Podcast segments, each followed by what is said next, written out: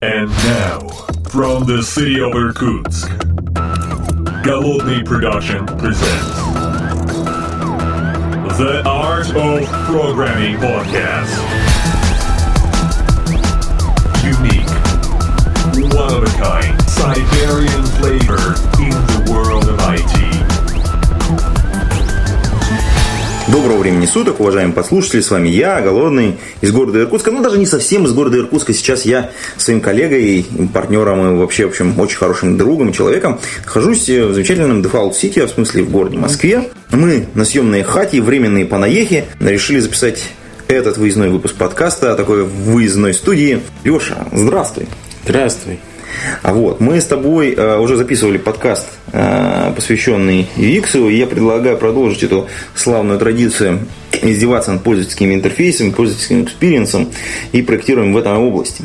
Что ты думаешь про московское метро? Ну, я в московском метро был последний раз три года назад, поэтому давай про питерское, в котором мы были буквально позавчера. Ага. Формальным поводом вот этой темы является то, что э, в московском метро нету жетончиков. Да. А в питерском метро они есть. Все еще есть. Все еще есть, да. Вот что ты думаешь по этому поводу? Мы, как временные панаехи, в Питере пошли и купили себе по 10 жетонов этого метра, а в Москве нам сказали, что жетоны не работают. И придется какие-то вот там карточки покупать. В общем, мы, наверное, немножко денег из-за этого потеряем. ну, в общем, забавная история. Я хотел использовать жетон из питерского метра в московском, а мне тут такой облом наступил. Три года назад жетоны еще работали, кстати. Ну, то, что гораздо более интересно, что в Питер можно сейчас уехать домой, а потом вернуться там через месяц, через два, через три, и жетончики-то будут еще работать. Ну да. В смысле, если у тебя остались жетончики, ты можешь как временный понаех их использовать. Ну да. А вот, а, соответственно, в Москве такая история уже не прокатит. Карточка, скорее всего, сгорит, потому что у нее есть временные ограничения на количество поездок и время, когда их можно использовать. Да, мы такие мелочные по этому вопросу. Но мы же понаехи. Мы же понаехи, да. Вот. Придется карточку кому-нибудь подарить. Печаль. Вот. Но это как бы, так сказать, для затравочки. А вообще хотелось бы проговорить про очень интересную вещь, которую мы наблюдали буквально э, в рамках наших встреч. Мы ходили по разным компаниям, встречались с разными людьми, и получилась такая история, что, мне кажется, в один день мы увидели очень разных разработчиков. Даже не просто разработчиков, а разных культур, можно даже такой, такой, такой термин применить, парадигмальная разница между ними существует, между вот этими, можно сказать, слоями э, разных временных как бы, групп. После подкаста ты будешь там в комментариях рассказывать, что такое парадигмальная разница. Железно почти. Но я думаю, что можно так сказать. Мы видели много разных разработчиков и вот просто на своей шкуре почувствовали вот разную культуру не в плане того, что там кто-то ходит на вечеринки, а кто-то нет, а в культуру и в плане того, как люди относятся к разработке, как люди относятся к дизайну, к коду, ну вот ко всему вот этому вот, что сопутствует к организации рабочего процесса. А, и мы видели просто представителей разных культур, не подходов именно – а, потому что подходы живут как раз внутри культур, а именно вот прям культур. И подумалось, что ну, вообще мы сейчас в мире живем так, что существует одновременно ребята, которые, ну, прям old, old school, old school и какие-то новые мейнстримные вещи происходят одновременно. Как-то все это живет в одном мире, ну или на самом деле, как бы, может быть, даже все-таки в разных, физически в одном, а практически не пересекается. Вот, и мы хотим, наверное, поговорить вот об этой истории. Ну, так получилось, что э, когда ты смотришь на людей, которые живут э, в очень похожей для тебя культурной среде, ты как бы их воспринимаешь очень дружественно, и для тебя это ну, практически родные люди, потому что они думают так же, как ты, они используют пусть другие инструменты, но очень там похожие методологии, например, э, у них схожие с тобой образ мыслей и, допустим, при проектировании программного обеспечения будут, скорее всего, очень похожие применены решения, э, очень ну, то есть там можно спорить о том, какого они там уровня, качества, а можно там, ну, по крайней мере, здесь можно как-то каким-то образом договориться. То мне кажется, что когда ты прыгаешь в другую вот эту страту, в другую, в другую, в другую культуру, да, то здесь возникает там тяжелое недопонимание, связанное не с тем, что там люди не умеют разговаривать, договариваться, потому что, скорее всего, говороспособность высокая достаточно у айтишников, но, как мне кажется, такая вот фундаментальное непонимание между вот и разрыв очень-очень большой между, между людьми э, о том, как можно ну, принимать те или иные решения. Ну, нам, наверное, будет трудно не называть каких-то продуктов программных и, соответственно, компаний, которые а, что-то да, делают. Ну, вот видишь, мы пытаемся. Не получится. Не получится, похоже, да. Нам нужно будет примеры, что такое old, old school, old school и так далее. Вот. А, очевидно, что наша любимая бухгалтерская система, которая, в общем, мучает почти всех бухгалтеров, которые работают в России, она, в общем, из мейнстрима точно выпала, но ведь ее пишут люди, делают люди, и, соответственно, люди, которые делают, они, в общем, как бы тоже немножко не в том мейнстриме, в котором, допустим, разработчики компании JetBrains или разработчики компании Яндекс. Вот. Ну или там, допустим, разработчики городского портала Aircrew. Вот. Мы, мы просто живем в разных мирах, и это, естественно, отражается на том, какой продукт мы получаем. Uh-huh. Есть компании еще более старые, могущественные, чем 1С. Сложно себе представить. Ну, может, не могущественные, но точно более старые, которые все еще делают продукт, который все еще актуален для кого-то, но и который стоит очень космических да. денег. Вот мы совсем не будем называть имен, сами, сами догадаетесь, может быть, а может нет. А, это не очень важно. Важно то, что вот там еще одна какая-то культура, не, не происходит понимания, и фактически мы, что называется, такие компании продолжают бороться за своего клиента – Некоторые понимают, что происходит, что они отстали, делают какие-то новые фишки, вещи рядом, некоторые нет. Ну, в качестве примера вот такой вот э, внешней фишки, это может быть какое-то создание какого-то там такого разведотряда, условно говоря, такой группы разработчиков, которая живет даже не в культуре компании, а где-то сбоку, в качестве такого эксперимента для компании, mm-hmm. пробует новые практики, если они успешные, то пытаются тиражировать внутрь компании ну, хотя им, мне кажется, очень тяжело, просто чудовищно. Ну, мы сейчас рассказали то, что для совсем олдскульных компаний просто срочно надо делать. Да, да, да. Ну и они самое главное, что наиболее адекватные из них понимают, что прямо, блин, тут, тут надо вчера, не сегодня, не сегодня, не завтра, а вчера. Почему срочно-срочно надо делать? Ну, потому что на самом деле, ну, конечно, мы вроде как из мейнстрима с Антоном из этой культуры, хоть мы тут посмотрели на другие. Для нас в этом мире ничего не поменялось. А, кажется, что мейнстрим, он же не взялся на пустом месте. Это результат какой-то совместной деятельности кучи людей. Вот, это лучшие практики, там, ну, не знаю, миллионов, ну или хотя бы тысяч программистов. И если вот какая-то компания или какая-то команда выпала из этой штуки и выпала уже на много лет, то это абсолютно точно повод задуматься над тем, что вы вообще делаете. Ну, потому что вы такие молодцы и на коне идете в другую сторону от того, что ваши коллеги в количестве, там, я не знаю, тысяч, миллионов людей идут в другую сторону. Вот. Может быть, нужно хотя бы там, не знаю, попытаться с ними как-то поговорить. Может быть, конечно, вы им докажете, что вы правы и надо идти по вашему пути. Может быть, кажется, что нет, может быть, вы что-то новое поймете для себя. То есть, ну, я все-таки думаю, что в этой истории нужно искать какой-то конструктив, потому что это сейчас, ну, мы из мира разработчиков, ну, в широком смысле этого слова, и рассказываем для разработчиков, для дизайнеров, там, UX каких-то специалистов, тестировщиков. Но вообще говоря, такие штуки происходят не только в мире IT, они вообще постоянно в мире происходят. То есть есть некий мейнстрим по каким-то вещам, и есть все остальное. Ну, давай из, из такого, из реального мира приведем пример, который вроде как не связан с IT, но тем не менее является таким вот интересным, э, интересной аналогией, например, такси, да? То есть вот э, такси, которые вот мы хватаем где-то на улице, такси, которое, собственно говоря, такси-служба, которая по телефончику, и такси, которое у нас вот при, прилетает, потому что мы э, из мобильного приложения вызвали такси. Ну, в качестве последнего примера тут может быть Uber, Яндекс Такси, э, такси, такси, такси Максим, да, там для наших послушателей, я думаю, там, как минимум с одним из них, в общем, в принципе, наверняка сталкивались. И, соответственно, новое качество, новая вот эта вот новая волна, она, собственно говоря, потихонечку подминает все остальное. Ну, особенно в крупных городах, где, собственно говоря, прогресс идет чуть быстрее. Ну и да, и вот таксисты, так скажем, олдскульные таксисты очень недовольны и расстроены, выходят на митинги и демонстрации.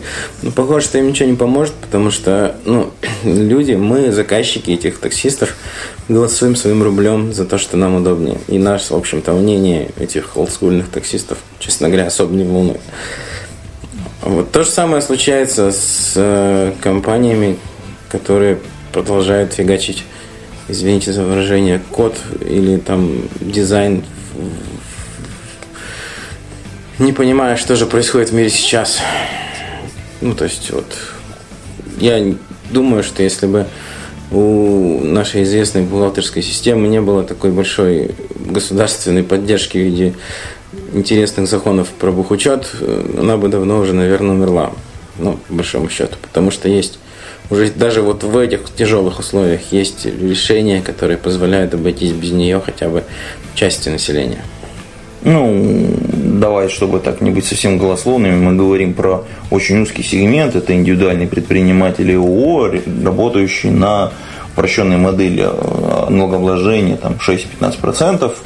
И, соответственно, это там типа продукты типа Эльбы и там мое дело, условно ну, говоря. Как бы узкий-то не узкий. Узкий в смысле, если посмотреть на Видишь, это как статистика, это вторая ложь, это как бы правда. То есть, если мы узкий сегмент, это если мы взяли и пересчитали категории людей, которые занимаются бухучетом, которым он нужен. Если мы посчитаем эту же статистику, но немножко в другом раскладе, посчитаем количество людей, количество компаний, которые там средние, крупные, извините, все ИПшники, то выяснится, что в людях это не такой уж и узкий сегмент. Это правда. Вот, поэтому, э, ну, заход довольно мощный, я считаю. И, ну, грубо говоря, 1С должно быть уже немножко страшно. Ну, не, ну, не будем говорить, что они совсем не меняются, они все-таки движутся в каком-то направлении, хоть и медленно. Ну, не знаю, может и движется, но как бы вот э, культурный переход еще не совершенный, по-моему, не осознан. Угу. Ну да, это может быть, кстати. Так, ну давай попробуем вернуться, собственно говоря, к разработчикам и разным стратам. А, вот это вот очень интересная история, ведь а, люди, как разработчики, они же попадают, ну, например, там, представим путь простого, там, я не знаю, студента, да, который выпустился. Он попадает в какую-то контору, чтобы получить первый опыт. Ну, первая работа сама по себе это такая достаточно тяжелая история. А тут он попадает э, в компанию с определенной культурой. Он еще пока не знает, какая это культура. Ну, конечно, он очень быстро может обознать это все дело, но если он там проработает какое-то количество времени, он, ну, как бы, условно говоря, заразится этой культурой. Давай так. Во-первых, э, ну, я давно ничего не рассказывал студентам в плане разработки и программирования. Ты, наверное, менее давно. А,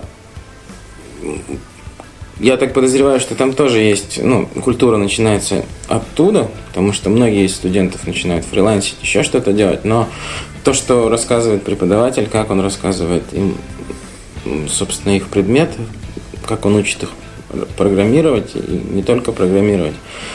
Вот здесь какой культурный пласт прививается обычно – это очень сложно, мне кажется, вот так вот сходу ответить. Мне кажется, очень сильно зависит от личности. Ну, короче, мы не знаем. Мы не знаем. В итоге да. студент все-таки, да, приходит в компанию и фактически он умеет, как, как, как ты говоришь, он знает синтаксис, но ничего не умеет. Ну, да, да, да, да. Да, и, соответственно, начинается его обучение, и в зависимости от того, в какую культуру он попал, ну, в компанию какой культуры он попал, то с ним дальше и происходит. Угу. И, ну, очевидно, что если ребята попали и в JetBrains, и ребята попали, ну, скажем так, в 1С, то результаты будут Раз, несколько разные. Лет Слушай, ну, несколько. лет через Ну, а вот типа, смотри, история же такая. То есть, э, понятно, что каждый разработчик, он все равно специализируется в какой-то области, он потихонечку погружается в эту историю, он становится профессионалом в своей деятельности.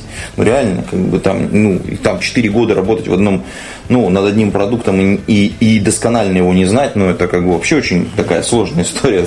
Какой-то странный, странный человек. Странная история. Странная история, да? Значит, соответственно, мы там через 4-5 лет получаем человека, который глубоко знает свою предметную область, скорее всего, очень неплохо разбирается в своем продукте, которым, на котором он работал. Возможно, он умеет там делать, ну, закручивать гайку номер 8, но закручивать ее очень хорошо.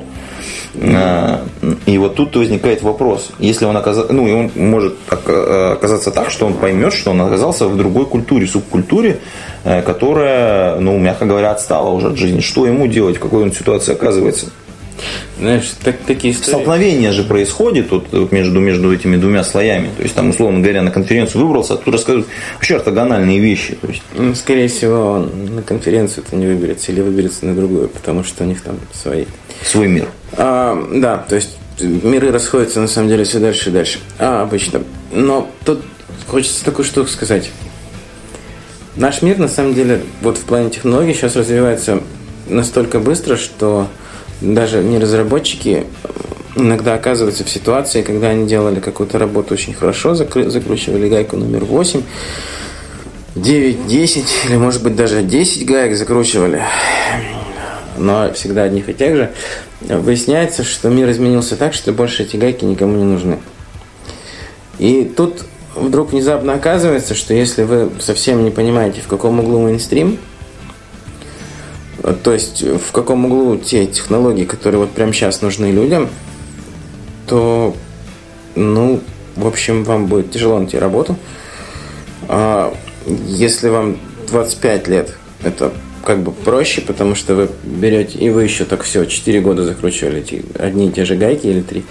А если вам 40 лет, и вы там, 11, 12, 15 лет закручивали одни и те же гайки, и выпали из мейнстрима, то это целая беда-беда. Для того, чтобы поменять работу, освоить новые технологии, вас не берут стажером, потому что вам 40 лет. Ну, это очевидно, да. Вот. Ну, или берут стажером туда, куда вы совсем не хотите. А, вот. И поэтому очень важно в современном мире понимать, что же происходит вокруг с технологиями.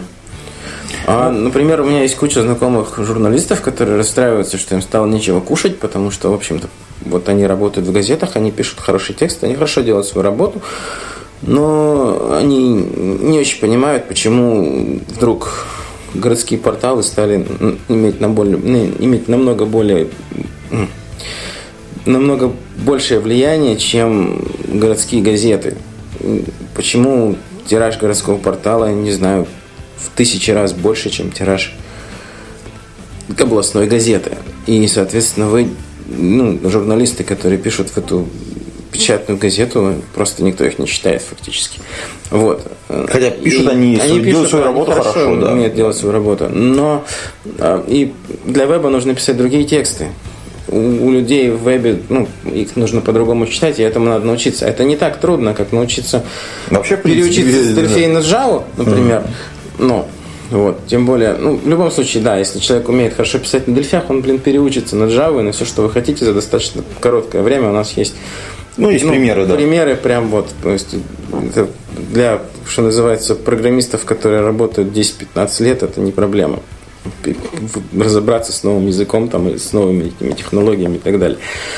Вот, но это надо сделать. И лучше, если это делать, ну, то есть, по крайней мере, отслеживать то, что происходит вокруг, нужно постоянно, независимо от того, в какой культуре ваша компания, какие у вас там корпоративные правила. Ну, на самом деле, если вы чувствуете, что ваша компания культурно вот так вот отстала от того, что происходит вокруг, ну, попробуйте из нее уйти. Ну, это, кстати, немножечко кусок нашего совместного разговора старого, по большому счету, потому что э, про, про, про устройство на работу, да, про, про то, что люди, там, родившиеся в Советском Союзе, никогда не меняли работу. Ну, или это случалось очень редко, по очень сложному такому механизму. А люди, которые там родились уже, там, я не знаю, там, ну, и там закончили институты там, в 2000 году, они успели там по две, по три работы поменять, и вероятно, что до конца своей жизни они поменяют свою работу еще раза 3-4, возможно, профиль уже поменяют. Очень. Ну да, так устроен мир сейчас. Ну, я сам из таких людей, которые работали очень долго на одном месте. Я верстал газету из рук в руки 11 лет. Ну, там вместе с из рук в руки я верстал еще кучку газет. В смысле, верстал, в смысле, в полиграфическом смысле. Вот, и я вот в 2008 году понял, что, кажется, газеты все лет через пять. Ну, я не сильно ошибся, всего на два года. Ну, и, из рук руки сдохло, да-да-да. 5 плюс 2 это не, ну, не ошибка. Вот, и я понял, что мне нужно смотреть, вообще говоря, по сторонам, пока я еще не сильно старый. Вот, и, в общем, потихонечку поменял свое отношение к технологиям, ушел в другую область. Я рекомендую всем периодически посмотреть на то, что происходит вокруг, иначе можно оказаться внезапно в возрасте 40 лет в состоянии, что вы умеете закручивать гайки, которые вдруг стали никому не нужны. Да, это, кстати, тяжелая история, и это трагедия для многих. А если вернуться, собственно говоря, к текущей, текущему мейнстриму э, и к текущему такой э, базовой парадигме, в которой ведется разработка, то в ней одна из таких, один из сильных э, полюсов притяжения – это Human Centered Design. То есть это разработка, в которой пользовательский интерфейс и работа над пользовательским интерфейсом является одним ну и вообще работа с пользователем, даже не с пользовательским интерфейсом, а работа с пользователем э, является основой для построения, собственно говоря, какого-то IT-решения. Ну, да, основой для построения, основой для переработки, принятия каких-то решений является изучение поведения пользователей. Будь то гипотезы до того, как э, продукт создан, или гипотезы на основе наблюдений, как люди работают с готовым продуктом. Ну, неважно. То есть решение мы принимаем на основе того, что мы знаем о поведении пользователей.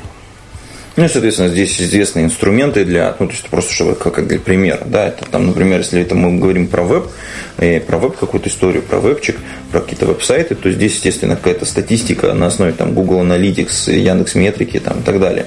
Ну или собственная статистика, например, такой портал, как Sports.ru, сделал там огромную огромную. Надо статью, кстати, приложить, наверное, найти ее, приложить в качестве шоу-ноток, чтобы...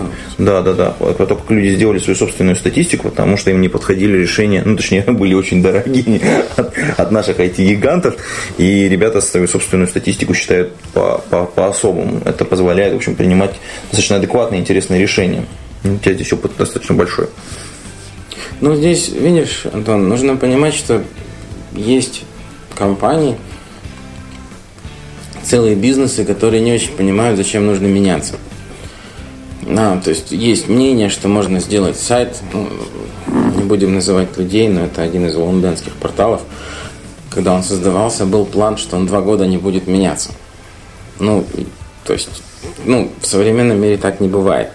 Если, окей, у нас в Иркутске есть всем известный сайт babra.ru. Я уж не знаю, сколько лет он не меняется, или если меняется, то остается прежним. У меня уже даже скоро появится термин бабр стайл. Вот. Э, то есть это божеское оформление текстов. И почему-то люди считают, что вот эти вот бесконечные стены я даже не знаю, это, наверное, Ниагарские водопады текста люди будут читать. Нет, не будут.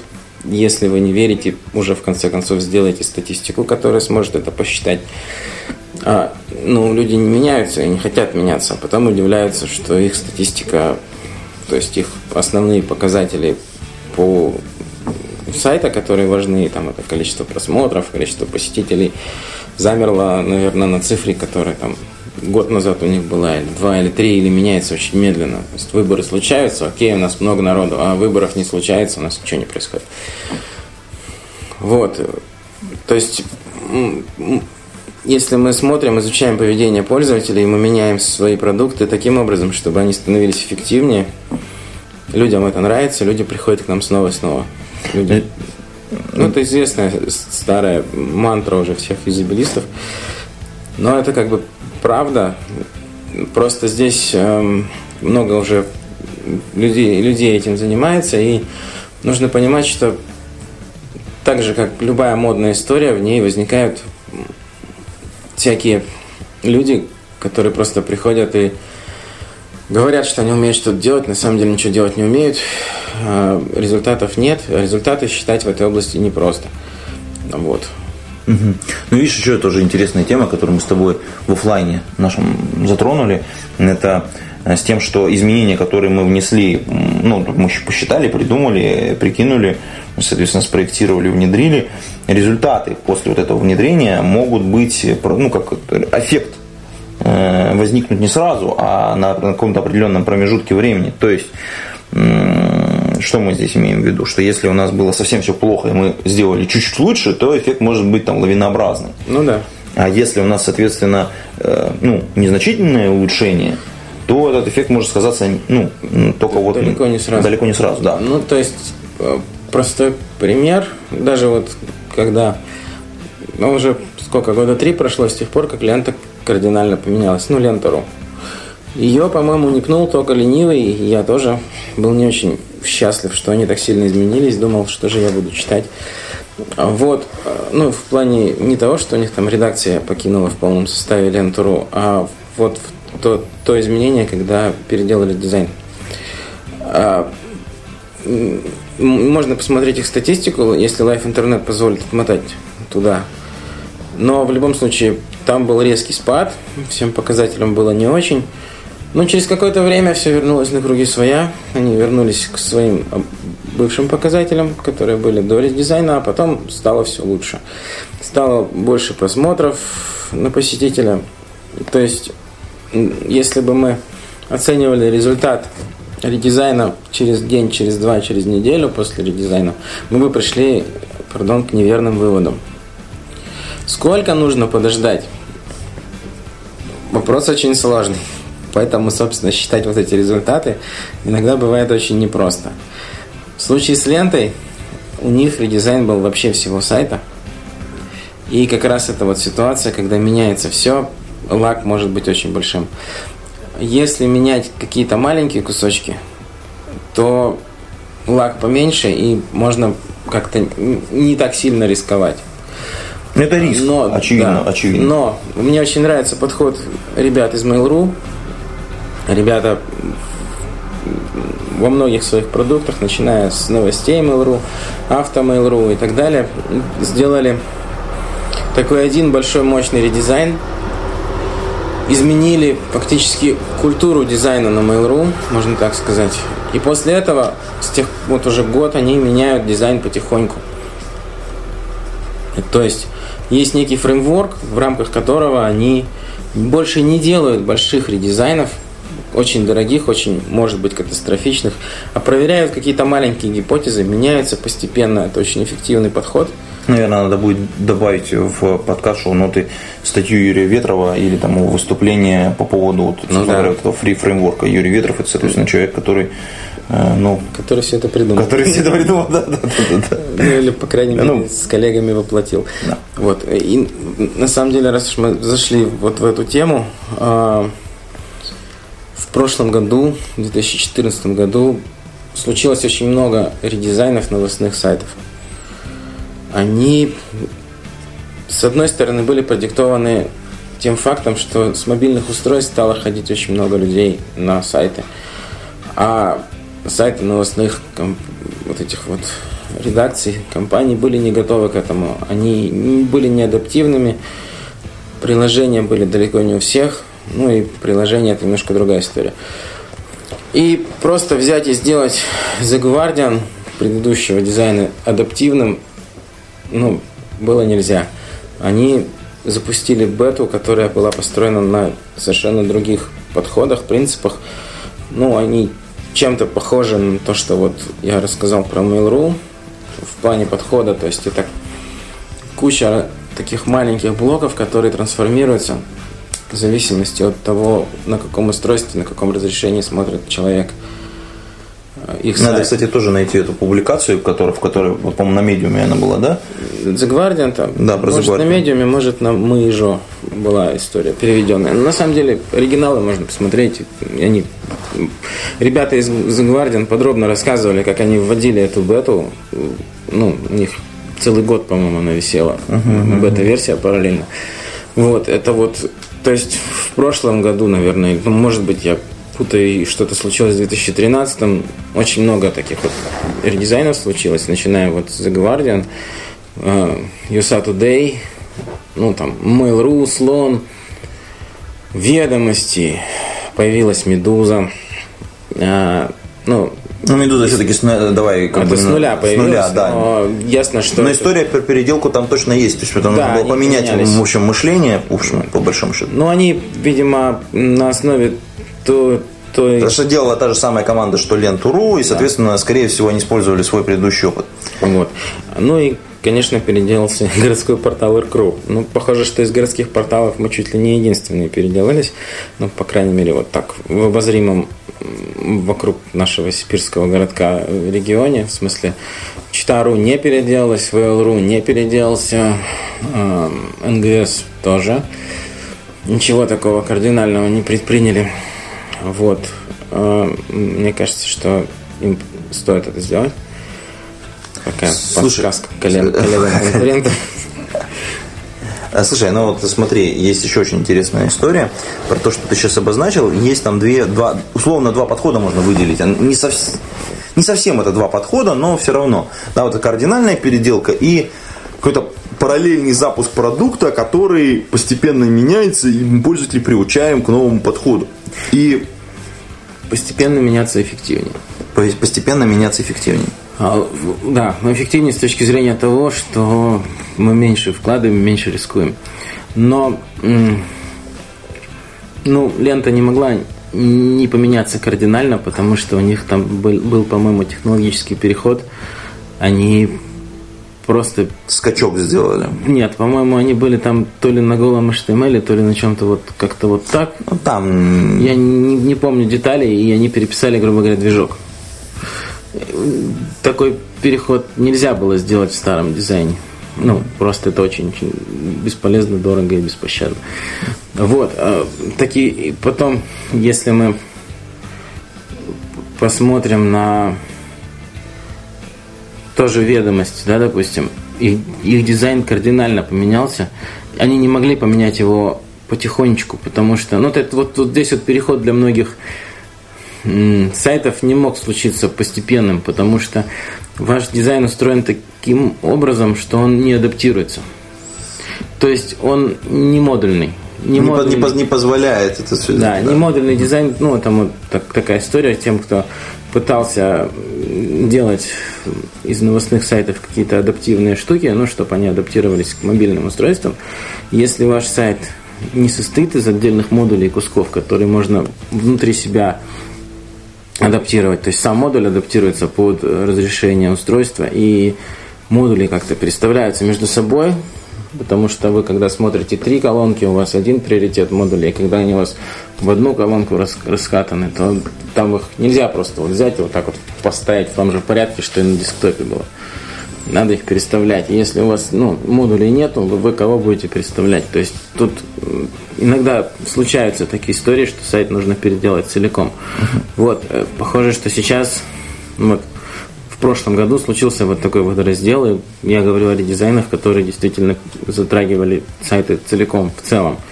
Ну, знаешь, у нас есть сейчас, кстати, хороший, прекрасный пример, который мы не успели, к сожалению, обозреть, потому что мы временные потоехи, да. А, Знаешь, популярное слово теперь в этом подкасте называется шитшторм. Шитшторм случился и накрыл буквально кинопоиск вместе с Янтесом, который мы безумно любим. Я, подожди, я не, не успел следить, потому что я, мы там были в аэропортах, и как-то Ну, телефон те- то работал, то не работал. А, я так понял, что Яндекс Яндекс выкатил, потом откатил, Потом опять накатил. потом опять накатил. И сказал, ребят, мы сейчас рядом положим старую версию. По-моему, прекрасно. Ну, э, я так думаю, что ребят просто испугались очень сильно вот, этой негативной реакции. Но тут, видишь, случилось то, что два года там дизайн не трогался, да, вообще абсолютно сайт не менялся. А потом они щелк, э, дернули рубильник и там устроили вечеринку. У нас типа... Дискотека. У нас дискотека, да. А, Мне кажется, что кинопоиск не менялся гораздо больше, чем два года. Я не киноман, ну, в смысле, кинопоиск это не мой сайт. А Вот. Но мне кажется, что он не менялся больше. То есть лет пять, я не знаю, десять. Ну, не знаю, это сложно, надо вспомнить. То есть, ну, это вот как раз та история, что, ну, надо было все переделать. То есть здесь мы тоже подходим к такой интересной штуке, про которую мы говорили с самого начала. Мейнстрим, не мейнстрим, но сайт, который не меняется очень долго, в результате приходится переделывать целиком. А это, кстати, очень похоже на начало нашего разговора, по большому счету. Ну да. Это про, про- про ту самую парадигмальную разницу, что ты просто отстал от мейнстрима, и тебе, ну, блин, тебе надо, надо очень сильно постараться, чтобы, ну, соответствовать. В общем, можно даже такое вообще некое правило сказать. Мир меняется вокруг в плане технологий, в, плане, ну, мы не говорим, что там надо прогибаться под изменчивый мир. А нет, это другая история. Вокруг меняются технологии, появляются новые ис- истории, люди начинают больше понимать о том, как их пользователи используют их продукты. И этот опыт, как бы, если ваш конкурент научился работать с людьми по-другому, вам тоже стоит это сделать. Или, по крайней мере, подумать об этом. Если вы этого не делаете, раз не делаете, два не делаете, три не делаете, вы отстаете и оказываетесь в состоянии, что вам нужно переделать все, а это очень дорого, рискованно и так далее. То есть лучше до такого состояния не доводить. Вообще говоря, меня как-то спрашивали, почему, собственно, нужно постоянно переделывать программные продукты, почему так происходит. Ну, Потому что мир меняется вокруг, меняется не только восприятие, э, ну, то есть есть две вещи, я рассказывал про две вещи, про то, что меняются интерфейсы и меняются технологии. Представьте себе, что, ну, вы начали писать программный продукт в начале 2000-х годов, вы выбрали один стек технологий, и вы написали его и не менялись. Прошло 10 лет, сейчас совершенно другой стек технологий. Вы не найдете, если вам вдруг что-то понадобится там сделать, нашли какую-то багу вдруг внезапно через 10 лет, или люди теперь, ну, ну, грубо говоря, вместо жетонов теперь карточки, нужно переделывать программный продукт, а, то вас вы просто не найдете людей на старость, на, на старость тех технологий. Вы не найдете библиотеки, чтобы написать что-то новое. Ну, то есть, все, случился ну, разрыв, и вам нужно все переделывать. Это дорого.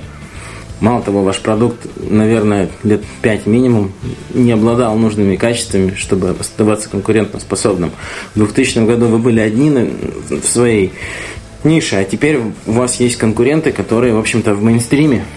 И даже несмотря на то, что вы как бы еще большие и можете бороться, вы уже начали терять людей, ваших клиентов. Я думаю, что многие компании могут узнать себя в этой истории. Вот. И то же самое случается с дизайном. Дизайн меняется очень быстро. Я как-то приводил примеры. Я могу путать, Антон, ты меня поправишь. Сколько iOS вышло за последние там, года три? Мажорных версий. Слушай, ну сейчас 9.02 версия. Сколько было три, три, три года назад? Какая была? Седьмая? Шестая, седьмая, наверное. Ну, вот Ну, вы поняли, да? Да, За да. три года мажорных версий, где менялся дизайн каких-то основных элементов. Э, Собственно, Android не отстает. Ну да, там тоже все движется. Вот, это меняется очень быстро. Ребят, тот интерфейс, который в мобильных устройствах, он просто на всех людях, которые пользуются вашими сайтами. То есть Android, э, Google, да, Apple приучают людей к каким-то паттернам использования интерфейсов, и эти паттерны они меняют каждый год. Если вы не меняете свой сайт, хотя бы раз в два года, там, ну, совсем не меняете, ничего с ним не происходит, вы не учитываете то, что люди привыкают к новым паттернам поведения, в новым интерфейсам, вы начинаете доставлять этим людям неудобства, потому что они привыкают к тому, как они пользуются Телефоном, да. а, Соответственно, планшетом, э, ну, компьютером, в смысле операционной системы, потому что они тоже меняются. Не так быстро, как на телефонах, но все-таки. Вот, и получается, что вы не успеваете за мейнстримом в интерфейсах. Вот есть технологии, там, наверное, всем разработчикам понятно, меняется стек технологий, меняются, ну, появляются библиотеки, которые какие-то поддерживаются, какие-то не поддерживаются, ну и так далее. Вот. Здесь еще очень интересная история, ты вообще затронул про, про то, что продукт э, нужно разрабатывать постоянно. Да. То есть вот это вот это continuous delivery, по большому счету, что мы не просто там создаем статичную какую-то картинку, а мы должны как бы двигаться. И вот это вот это как бы движение, потому что, ну, надо сказать, что оно достаточно условное, потому что mm-hmm. достаточно тяж, тяжело двигаться вперед, когда ты еще и переделываешься на ходу. То есть самолет летит, а ты там что-то пере, перефигачиваешь внутри. Нам хопа поменял систему управления, там, я не знаю, там, посадкой. Сядете вы или не сядете, непонятно, но вот как бы в процессе оно меняется. И тут очень интересная история, потому что э, по большому счету э, есть временная линия, когда мы разрабатываем ну, какой-то продукт, да, начальном истории у нас не было продукта, и мы делаем продукт. Это может делать одна команда. Uh-huh. То есть та команда, которая, условно говоря, запускает на старте, работает, возможно, это более квалифицированные, более дорогие люди там, и так далее. Да? И в этот момент они делают, ну, как бы первую итерацию, условно говоря. Если, он, ну, то есть взлетит, не взлетит. Uh-huh. Взлетело, отлично. Не взлетело, ну, ладно. Да, то есть, как бы, Э, и таких продуктов, таких вот команд, э, таких продуктов запускается огромное количество. После вот этой первой итерации выживает продуктов очень немного. Но э, остановиться здесь нельзя. То есть нужно, даже если там, там уменьшается финансирование, еще что-то, урезается команда, но все равно нужно дальше двигаться.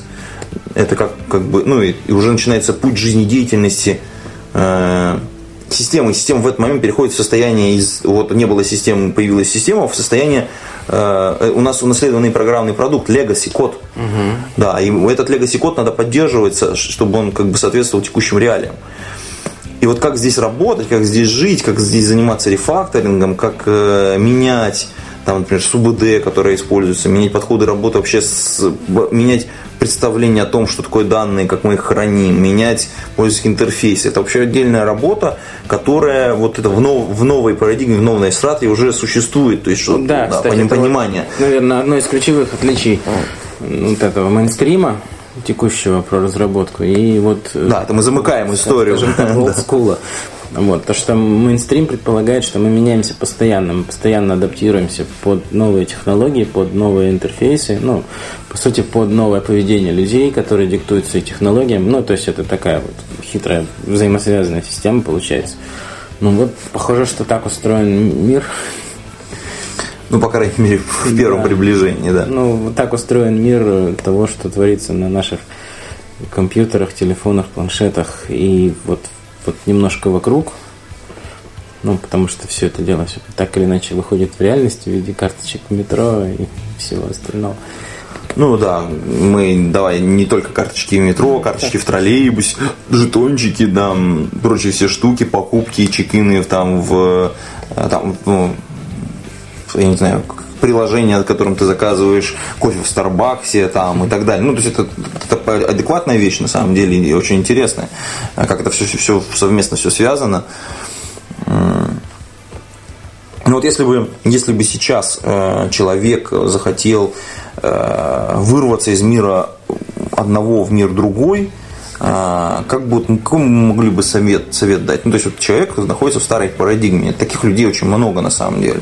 То есть, сидят люди ровно на попе, у них э, какая-то стабильная работа, стабильная зарплата, но в какой-то момент они понимают, что, блин, черт, все вокруг устарело, не просто устарело, а э, как бы они неадекватны окружающему миру, то есть с точки зрения разработки, с точки зрения дизайна, с точки зрения всего. Мы говорим сейчас не про компанию, а про конкретных людей, про конкретных сотрудников. Что вот этим людям делать? Давай попробуем придумать какой-то совет, чтобы мы могли им посоветовать, ну, как бы в качестве такого.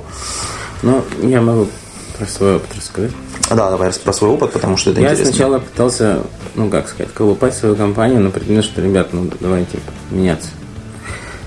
Возможно, кому-то это поможет и его услышат, потому что на самом деле он приходит и говорит компании, что, ребят, мы тут на, на Титанике, нам пора спасаться. А, а вторая история, ну, то есть, если компания, ну, не понимает, что надо спасаться, надо спасаться самому, Вот. Но биться об оборота, в общем, ну, как бы, да, долго не, не стоит. Ну, как бы у, у, руководства компании, скорее всего, есть куча подушек безопасности, так что они могут не работать и жить до конца своих дней. Ну, и детям еще останется. У вас, скорее всего, нет, потому, извините, у вас э, риски другие. Разные истории, и не стоит, как бы, в общем, думать, что вы там предатель, крыса или еще что-то. А, когда компания схлопнется, они вас уволят и не будут считать при этом себя крысами и так далее.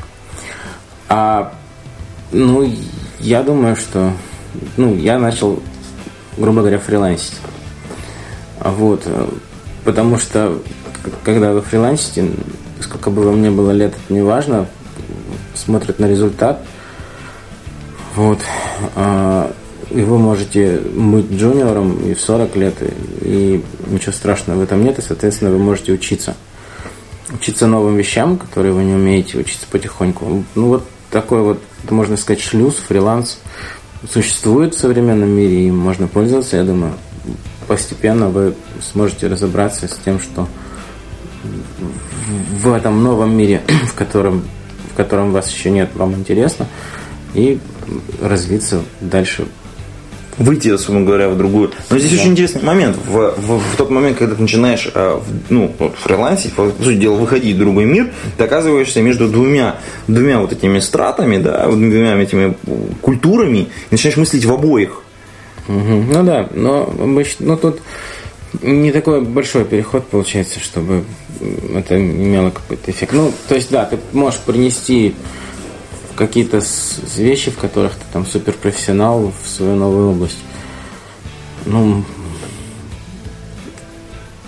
вот обычно полиграфическим верстальщикам у, него, у них есть одно общее свойство. Они все должны быть очень аккуратными. Ну, аккуратными в плане того, что они делают на бумаге. Вот, потому что лишние артефакты, которые там оставлены, их потом, как говорится, не вырубишь топором. Вот, поэтому вот эту аккуратность они могут принести в ту новую область, в которую они приходят, например. Это будь то это верстка уже веб-верстка, там фронтенд, либо там, ну вот, проектирование интерфейсов, да, то есть там все элементы будут выровнены аккуратно, ну и все вот такие истории, они случаются, потому что это уже, ну, вот эта аккуратность. Это подкорки это уже, уже привычка, вбито, да, это привычка. Например, да. вот так. Угу. Слушай, ну это интересно на самом деле. Я думаю, что мы как, каким-то образом покрыли вот эту тему, которая нас немножечко сколыхнула и заставила написать э, это такой выездной выпуск подкаста.